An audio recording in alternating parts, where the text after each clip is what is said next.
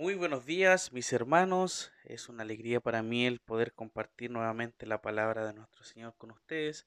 Un nuevo día, una nueva mañana en el que podemos agradecer a nuestro Señor porque podemos escuchar su voz.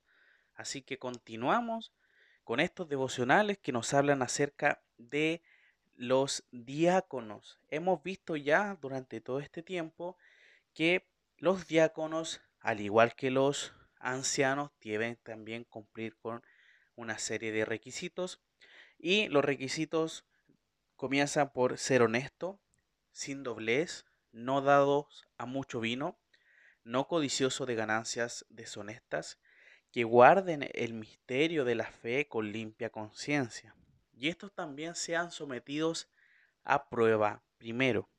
Y vamos a ver en esta mañana, mis hermanos, eh, lo que continúa de este versículo 10 y dice, y entonces ejerzan el diaconado, si son irreprensibles. Cuando un hombre, mis hermanos, es irreprensible, como lo vimos también en los ancianos, que era como la columna vertebral de los requisitos bíblicos, vemos que su vida personal y también su vida pública se le puede, en este caso, si es que él realmente vive de una forma irreprensible, intachable, como aprendíamos anteriormente, se le puede permitir servir como diácono. Esta palabra, como les dije, se refiere especialmente a los requisitos que acabamos de mencionar anteriormente. Si esa persona que está siendo probada para ser diácono, si es honesto, si es sin doblez, si no es dado a mucho vino, no es codicioso de ganancias deshonestas, guarda el misterio de la fe con limpia conciencia, entonces de esa forma uno va a poder saber que es irreprensible. Pero recordemos también que el día de ayer vimos que debía ser sometido a prueba primero, entonces durante un periodo no corto, uno va a poder ver, por supuesto, acerca de estos requisitos, si esta persona cumple estos requisitos. No podemos evaluar a algún hermano decir, ah, en esta semana el hermano sí, no, cumplió los requisitos. Ah, en otra semana, la que venía después, eh, no, el hermano no cumple este requisito. Y así, no podemos evaluar a, tan poco tiempo, sino que esto tiene que ser algo que se refleje también de forma natural, por supuesto. No es algo que diga el hermano, no, quiero ser diácono, así que me voy a portar bien todo este mes, para que digan, no, los hermanos al tiro me digan, sí, el hermano cumple el requisito. No, esto tiene que ser durante mucho tiempo. ¿Ya? Algo que se vea reflejado, es por supuesto, la vida cristiana. Y uno puede pensar en un, mm, en un tiempo prudente, aproximadamente un año, dos años, donde uno puede ver cómo está aquel hermano en la fe.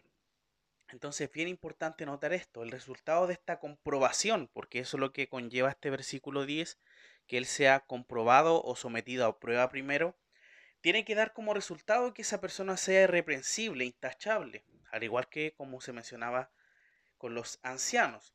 Entonces quiere decir que no puede ser un neófito, ¿cierto? Como hemos eh, aprendido acerca de los ancianos, una persona nueva que no tiene tanto conocimiento del Señor, porque no podría demostrar en un poco tiempo de convertirse su carácter ejemplar para ser irreprensible, mis hermanos.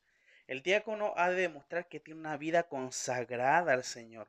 Y hemos visto también que el método bíblico para seleccionar a aquellos, como lo vemos también en Hechos, capítulo 6, versículo 3, cuando se, eligen a, estas siete, estos siete servidores, vemos que eh, ellos debían demostrar su vida, ya dar ejemplo, un buen testimonio. No puede servir cualquiera, sino hombres probados en esa capacidad.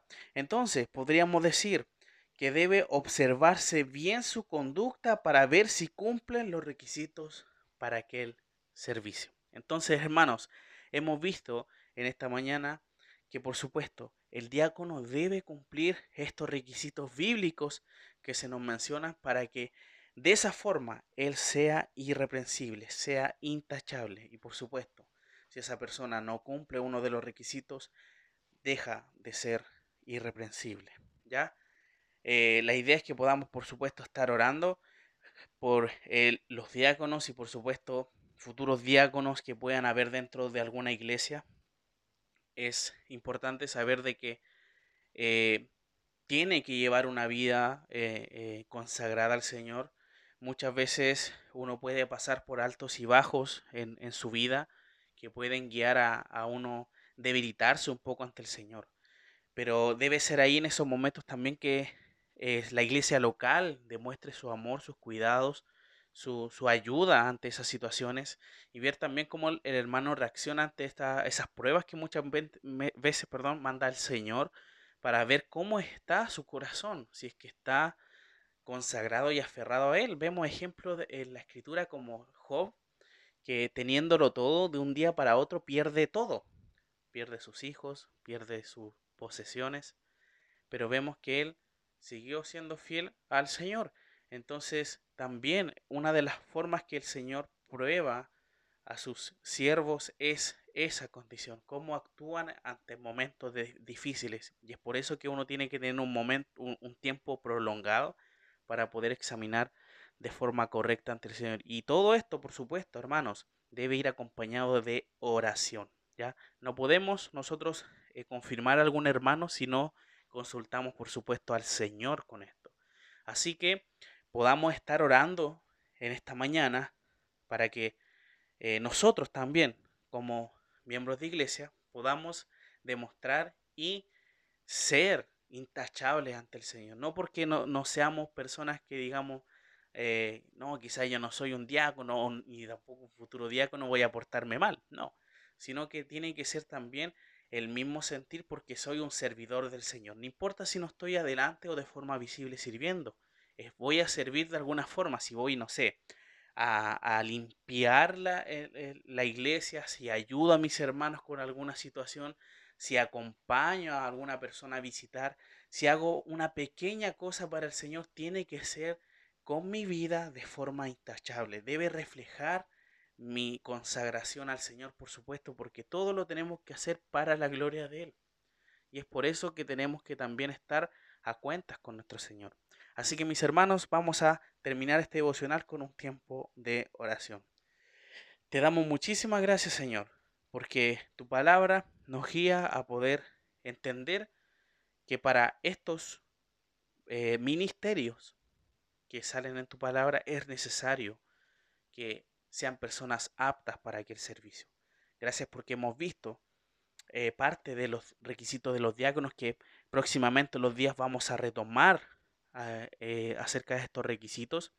Y por supuesto, vamos a ver el día de mañana que las mujeres también deben ser, eh, las mujeres diaconisas también deben demostrar unos requisitos que son de igual forma y se comparten con los que se hablan de, de los diáconos, varones. Así que Señor, te agradecemos porque podemos crecer un poquito más hoy de forma espiritual. Gracias por mis hermanos, gracias porque nos da estos medios para poder comunicarnos. Bendícenos, Señor, en este, en este día para que todo lo que hagamos sea para tu gloria y honra. Te damos muchísimas gracias en el nombre de nuestro Señor Jesucristo. Amén.